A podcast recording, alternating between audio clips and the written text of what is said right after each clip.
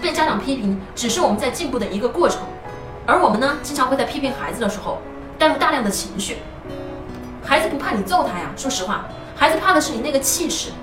考完试以后回到家里那个乌云密布的气氛就那种气氛吧都把孩子给吓坏了。因为我们在感情上啊是不要他了。